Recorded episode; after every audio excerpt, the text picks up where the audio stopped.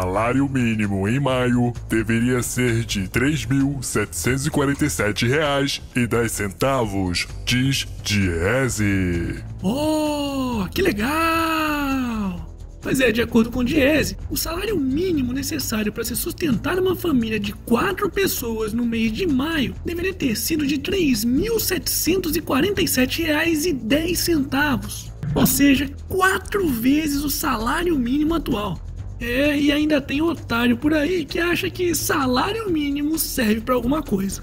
Ai, meu! Mas no início do plano real, o salário mínimo era de apenas 64 reais e hoje tá em quase mil.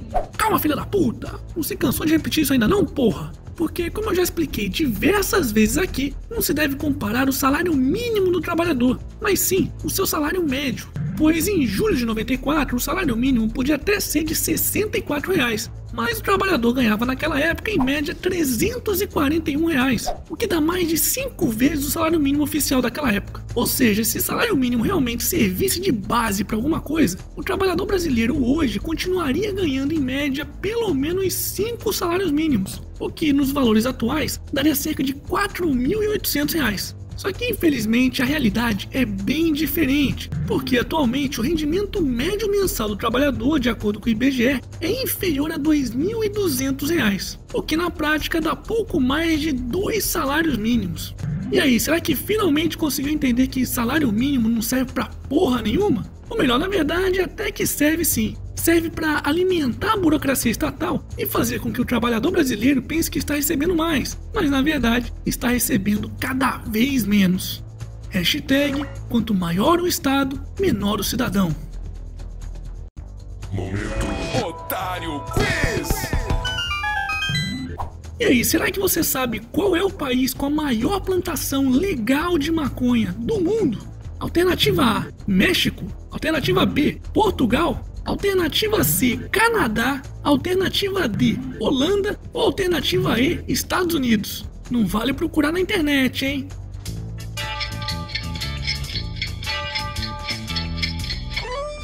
Então pensa direitinho aí, porque lá no final do vídeo eu vou revelar a resposta. Gilmar Mendes manda soltar empresário preso na operação Rizoma. Ai ai, isso já virou algo tão corriqueiro que nem deveria ser mais motivo de notícia. Mas Gilmar Mendes soltou mais um.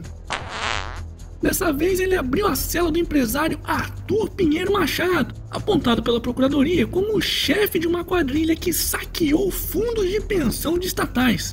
Só para vocês terem uma ideia, esse é o 21º preso solto pelo ministro em menos de 30 dias. Mas é, será que o libertador geral do Supremo realmente acredita que crimes de corrupção são crimes de menor gravidade? Ou tá com o rabo preso com essa galera toda, hein? Porque quando é para dar liberdade para um pobre fudido qualquer, Gilmar costuma ser bastante severo. Hashtag Gilmar na cadeia. Momento Jabá. E aí, já tá inscrito no canal? Então verifica se tá inscrito mesmo, pois olha só o que o Wilton Conceição de São Luís do Maranhão conseguiu flagrar com o celular dele. Eu abri o, YouTube pela terceira vez, né? Essa semana eu tento, eu vou tentar assistir no canal do Otário. O que acontece? Eu clico em inscrever, o YouTube automaticamente clica, ele desinscreve lá do, do, do canal, ó. Tá vendo? Ó, clicar de novo. Automaticamente ele tá escrevendo. Então, outra coisa, ele tá aparecendo no início da tela, lá quando tu vai abrir, eu tirei até um print.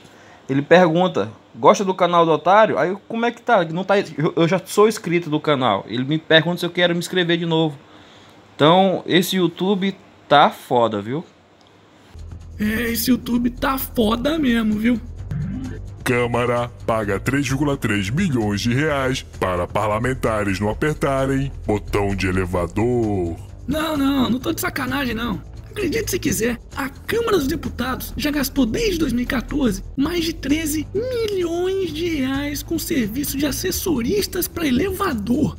Isso mesmo, para livrar os parlamentares da difícil tarefa de apertar a porra de um botão do elevador para levá-los ao andar desejado, eles utilizam pessoas para se dedicarem exclusivamente a essa tarefa. E se você tá achando que o desperdício de dinheiro público acaba por aqui, não acaba não. Pois, de acordo com o um levantamento feito pela Operação Política Supervisionada, coordenada pelo Lúcio Big, deputados já torraram desde fevereiro de 2015 mais de 600 mil reais com aluguel de maquininhas de café expresso. E tudo isso graças à maldita cota para o exercício da atividade parlamentar, a CEAP, que é uma verba pública destinada a cobrir gastos feitos pelos congressistas associados ao seu mandato como aluguel de escritórios, passagens aéreas, locação de veículos, despesas com combustíveis e por aí vai. Pois é o país praticamente quebrado, sem dinheiro para segurança, saúde ou educação da população, mas sempre com dinheiro sobrando para sustentar as mordomias dos nossos políticos. Hashtag somos todos otários. E para finalizarmos essa edição, em primeira votação, Senado do Canadá aprova a legalização da maconha. Uh, os cavaleiros de sangue templário do Brasil devem estar pirando. É mesmo, é.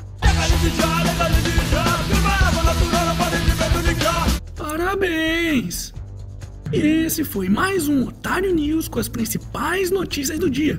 E aí, curtiu? Então se inscreve nessa bagaça, mas verifica se tá inscrito mesmo, viu? E regaceira nesse like. E tá curioso para saber a resposta do quiz de hoje? Então vamos lá. A resposta correta é a alternativa C, Canadá. Pois é, uma empresa no Canadá cultiva 300 mil plantas de cannabis em 4 hectares de estufas para fins medicinais. E aí, acertou? Parabéns! Tá bem de conhecimentos gerais, viu? Porque eu achava que era nos Estados Unidos. Não acertou? Não fica triste não, pois na próxima você acerta. E semana que vem, quem sabe, tem mais.